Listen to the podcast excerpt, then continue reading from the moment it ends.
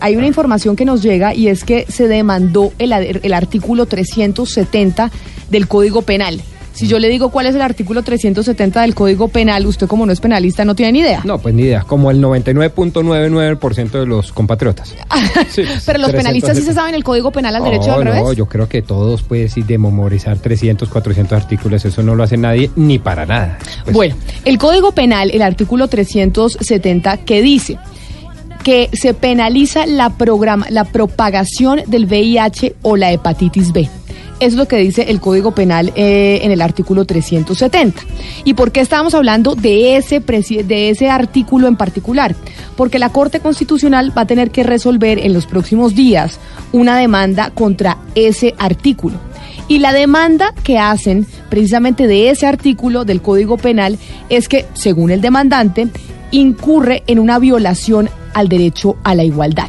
Porque ¿qué es lo que se demanda específicamente, Ana Cristina? Sí, porque dice, ¿por qué se incluye la hepatitis B? Se incluyen la hepatitis B y el SIDA y no otras enfermedades. Es decir, hay una forma de exclusión al elegir unas enfermedades, dos enfermedades en particular y no las otras. Entonces, ahí es donde se basa esta demanda de derecho a la igualdad. Pero a ver si entiendo bien, entonces el demandante está de acuerdo con que se penalicen este tipo de actuaciones, pero que se incluyan en el ramillete pues de eh, tipicidades otra serie de enfermedades o, o, cómo es la cosa? Hasta donde yo entiendo, esa es la, base de la demanda. Pero entonces, ¿para qué demanda? Porque no va al Congreso a decir, oiga, añádase el artículo 370 del Código Penal y que no solo incluya hepatitis B y VIH, sino otras tantas? Yo creo que eso lo podemos eh, aclarar con eh, la Liga Colombiana de, Lucha contra el SIDA, porque entiendo que es por la diferenciación de enfermedades que, que es el centro de la demanda. Pues vamos a hablar precisamente con don Manuel Mesa, que es el abogado de la Liga Colombiana de Lucha contra el SIDA, para que nos explique qué es lo que va a estudiar la Corte Constitucional en los próximos días por esta demanda que ya llegó y fue seleccionada. Doctor Mesa, bienvenido a Mañanas Blue, gracias por estar con nosotros. Buenos días, muchas gracias por la invitación. Doctor Mesa, ¿por qué razón se habla que este artículo del Código Penal, el 370, que penaliza la propagación del VIH o la hepatitis B, pues tiene que, pues tiene que sacarse del Código Penal según el demandante porque sería una violación al derecho a la igualdad? ¿Por qué?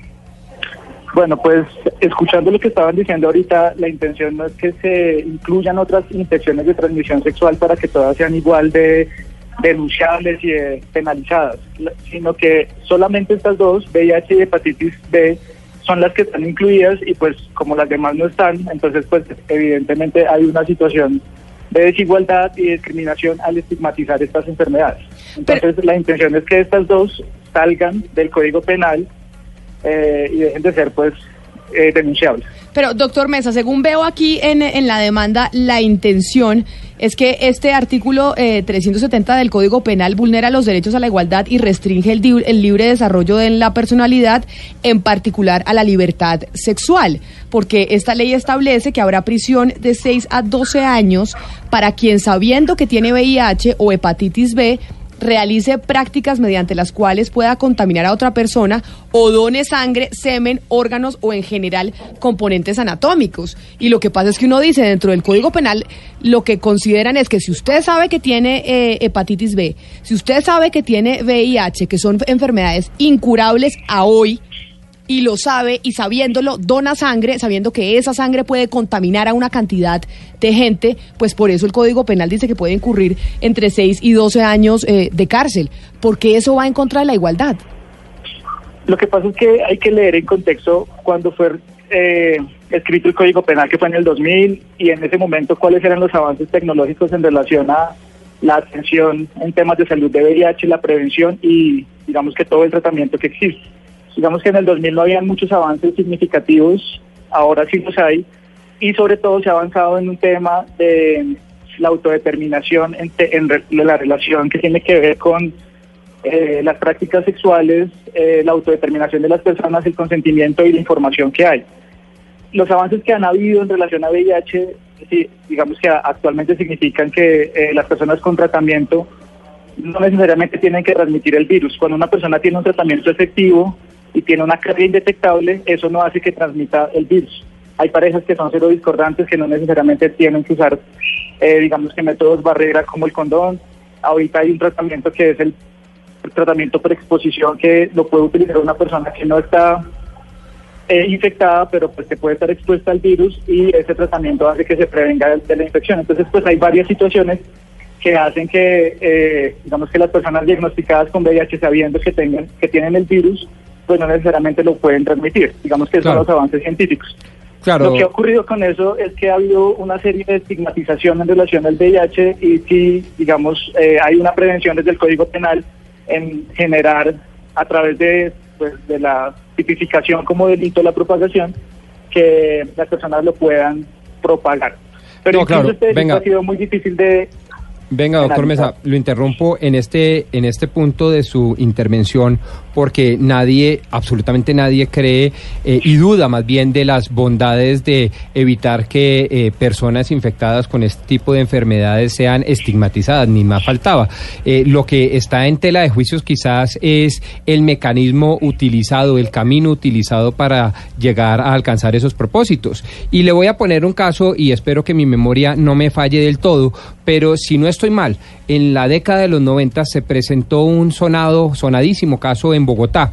Eh, un eh, eh, enfermo de VIH se enteraba de que había adquirido esa enfermedad y de eh, manera, digamos, un, tanto psicópata, un tanto eh, desbordada psicológicamente, eh, se enfureció y decidió a través de una inyección, creo que eran en los cines de Unicentro, un centro comercial muy afamado en Bogotá, transmitir y propagar esa enfermedad. Y lo hizo de manera dolosa. y y sea, pues una reacción a inyectarle a todos los que participaban y sobre todo a las mujeres que participaban eh, del cine, que querían ver cine, les inyectaba. Les Pa- o sea, la para cola. ellas también para eh, que quedar quedaran infectadas. de SIDA, Sí. de VIH. Eh, de VIH, correcto. Eh, entonces, supongámonos este caso, ¿usted no cree que en ese sentido y para estos casos donde el dolo es más que evidente, donde las pruebas pues acusan la culpabilidad de quienes propagan este tipo de enfermedades, es bienvenido? ¿Para qué excluirlo del ordenamiento jurídico? Lo que pasa es que este delito, o sea, tenerlo como tipificado como tal, puede generar una idea de seguridad, una falsa idea de seguridad en relación a la prevención del VIH. Es cierto lo que usted está diciendo, eh, se han escuchado ese, tipo de historias, otras como en buses de amenazas a las personas eh, con inyectarlas con una jeringa pues que está infectada con el virus. Eh, pero aquí hay, un, aquí hay una cosa diferente y es que hay un dolo de por medio para la realización de esa actividad. Es diferente a cuando yo en una relación sexual consentida, eh, digamos que mm, permito tener una relación sin protección cuando es una situación de los dos y no estoy generando ningún tipo de abuso ni de violencia hacia la otra No, pero, persona. pero, pero naturalmente, perdóneme, y aun cuando no soy penalista, sí pasé por una escuela de derecho muy prestigiosa en Bogotá y ahí se nos enseñaba, si no hay una conducta típica, antijurídica y culpable, no hay delito. Es decir, si no hay la intención, el dolo, la maquinación fraudulenta de causar daño, pues no hay delito. Si no hay ese elemento subjetivo, pues no hay delito. Es decir, si yo no tengo ni idea que tengo hepatitis B y tengo relaciones sexuales con mi esposa y le transmito la enfermedad, pues obviamente no soy un delincuente. Claro, pero por por, el contrario, si yo sí sé y no utilizo preservativos y a pesar de eso tengo relaciones con mi esposa o con mi amante o con mi novia, pues yo creo que hay un grado de culpabilidad que debe ser eh, sentenciado, que debe ser reprochable, ¿no, pre- ¿no cree? Pero no solo eso, Pombo, imagínese usted que resulta que conoció a un personaje y por X o Y razón termina después de una fiesta yéndose a tener relaciones sexuales con el personaje y el personaje tiene VIH y lo sabe y no se lo dice. Y no se lo dice, claro. Eso, eso, Eso es el elemento subjetivo que le digo, ese es ahí grado de dolosidad. Sí, claro, pero entonces eso se podría tipificar en otra serie, en otra serie de delitos que no sean relacionados específicamente a la estigmatización con el VIH. Y lo que ocurre con, la- con, con que existe este delito es que finalmente genera un estigma general social que profundiza las discriminaciones en relación a las personas que viven con VIH. Yo estoy completamente de acuerdo con lo que ustedes están diciendo, pero podrían utilizarse otra, otra serie, digamos, de, de, de, de delitos que se puedan tipificar, no sé, digamos, eh, unas lesiones personales o algún tipo de otro delito donde se especifique, donde el agravante sea, digamos, que el medio de utilizar el VIH para atentar contra la vida de la persona. Doctor Mesa, eh, el primer caso de VIH en Colombia fue detectado en el año 1984. Para dimensionar su preocupación y el fallo que esperamos de la Corte Constitucional, ¿podría contarnos cuántas personas en Colombia en estos momentos están contagiadas? Eh, pues la cifra aquí exacta no la tengo de saber cuántas personas están infectadas con el virus.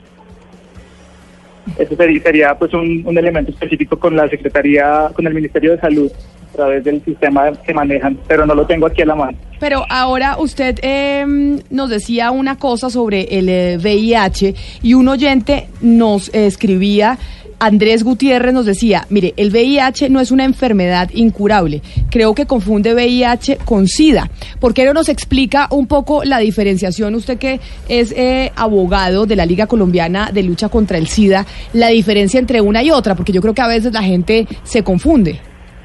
Sí, claro. Son dos temas diferentes. Digamos que el VIH es el virus de inmunodeficiencia humana que se adquiere por diferentes formas, por contacto con la sangre de otra persona, por relaciones sexuales donde hayan, eh, se comparten fluidos como el semen, eh, donde cuando nace una, cuando nace un bebé y la mamá está infectada, lo alimenta con leche materna o cuando no hay un tratamiento específico en el momento del parto.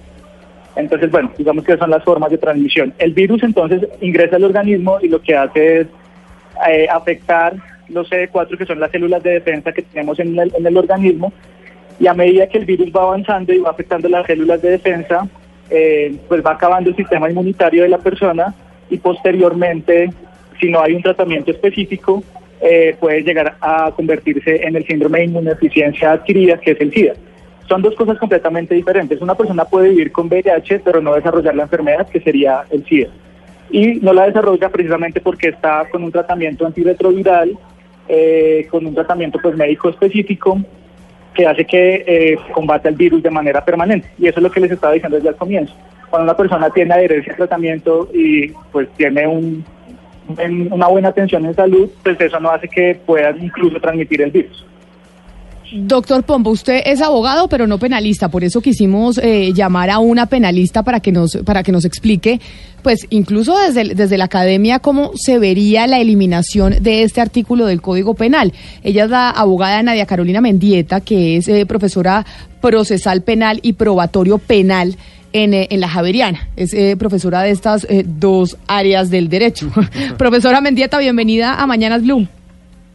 Muy buenos días, Camila y demás miembros de la mesa de trabajo. Especialmente un abrazo al doctor Pombo. Doc- abogada, sobre el artículo 370, que sabemos que la Corte Constitucional va a entrar a estudiar en, en los próximos días por la demanda que hay en torno a la que quien el demandante argumenta que es una violación al derecho a la igualdad y usted ya escuchó lo que dijo el, el doctor Mesa, abogado de la Liga Colombiana de la Lucha contra el SIDA. ¿Qué hay que decir o qué tiene usted que decir como para que nos dé luces desde el derecho penal?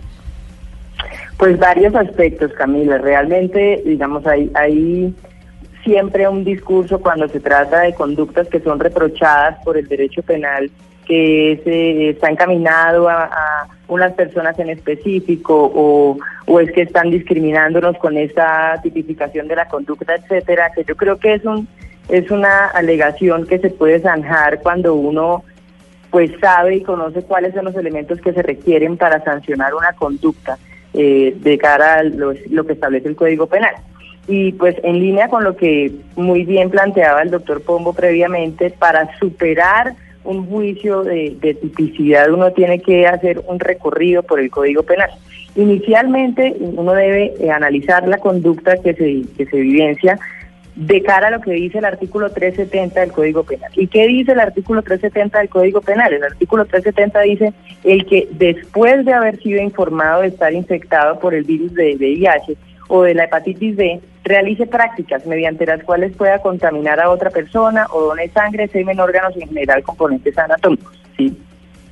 se requiere para superar un juicio de tipicidad, lo que nosotros penalistas llamamos de tipicidad objetiva, se requiere que la persona que incurra en la conducta haya sido informada de estar infectada por el virus de VIH. Pero, doctora Mendieta, eso quiere decir que hoy, según el Código Penal colombiano, si yo termino teniendo relaciones sexuales con una persona que sabe que tiene VIH, SIDA o tiene hepatitis B y no me lo dice y no utiliza eh, preservativos, yo lo puedo demandar en caso de que yo quede contagiada.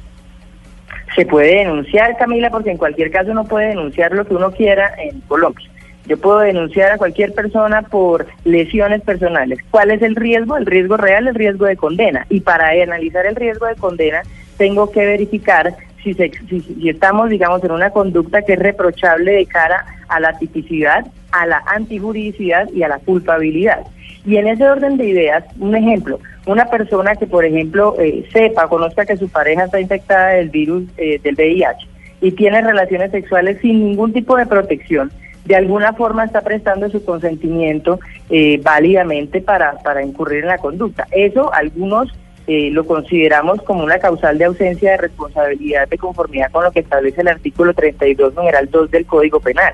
Y eso eliminaría uno de los elementos necesarios para reprochar la conducta. Entonces, respondiendo a la pregunta, ¿lo puedo denunciar? Claro que lo puedo denunciar. Pero, ¿qué pasa si, por ejemplo, el, el personaje con el que yo salí por la noche eh, me dice, oiga, yo tengo virus de, de VIH y yo digo, no me importa, yo igual quiero? Pues no estamos ante una misma conducta. Por eso es muy importante siempre verificar cuál es la conducta que se registra en cada caso concreto Pero y analizar si el tipo. Pero usted considera, doctora Mendieta, que se debería eliminar ese artículo como lo No. solicita el, el demandante ante la Corte Constitucional. No, Camila, y no porque es que este es un tipo penal que está consignado en el Código Penal para, fe- para proteger un bien jurídico que a todos nos importa, que es el de la salud pública.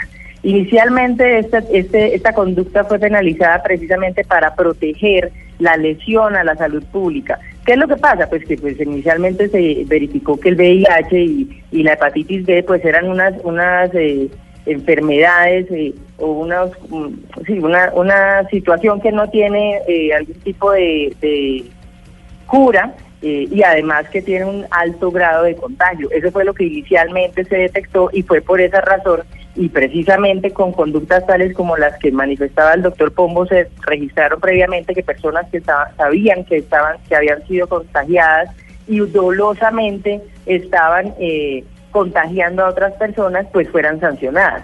Ahora hay algo muy importante que hay que tener en cuenta y es que el dolo el, en, en el derecho penal se requiere del dolo o, o, digamos de la del conocimiento de lo que yo estoy haciendo y del querer realizar la conducta para sancionar eh, la propagación del virus de inmunodeficiencia humana o de la hepatitis B. Es decir, Mire, yo, le, yo le, ustedes, culpa- ustedes los abogados son muy técnicos, entonces yo les voy a traducir para, para los oyentes que no son abogados. El dolo es cuando usted comete el delito queriéndolo cometer y sabiendo que lo va a cometer. Y la culpa es cuando comete el delito y usted no quería cometer el delito y no sabía que lo iba a cometer. Negligentemente. Exacto. O sea, ahí Negligentemente. para que, para que le Gracias, traduzcamos al, a los oyentes. Doctora, yo le quisiera preguntar por eh, de- desde su punto de vista qué futuro le ve a esta demanda o qué tipo de No. giro podría tener para que para que sea, digamos, eh, victorioso o para ten- que tenga algún tipo de, de éxito.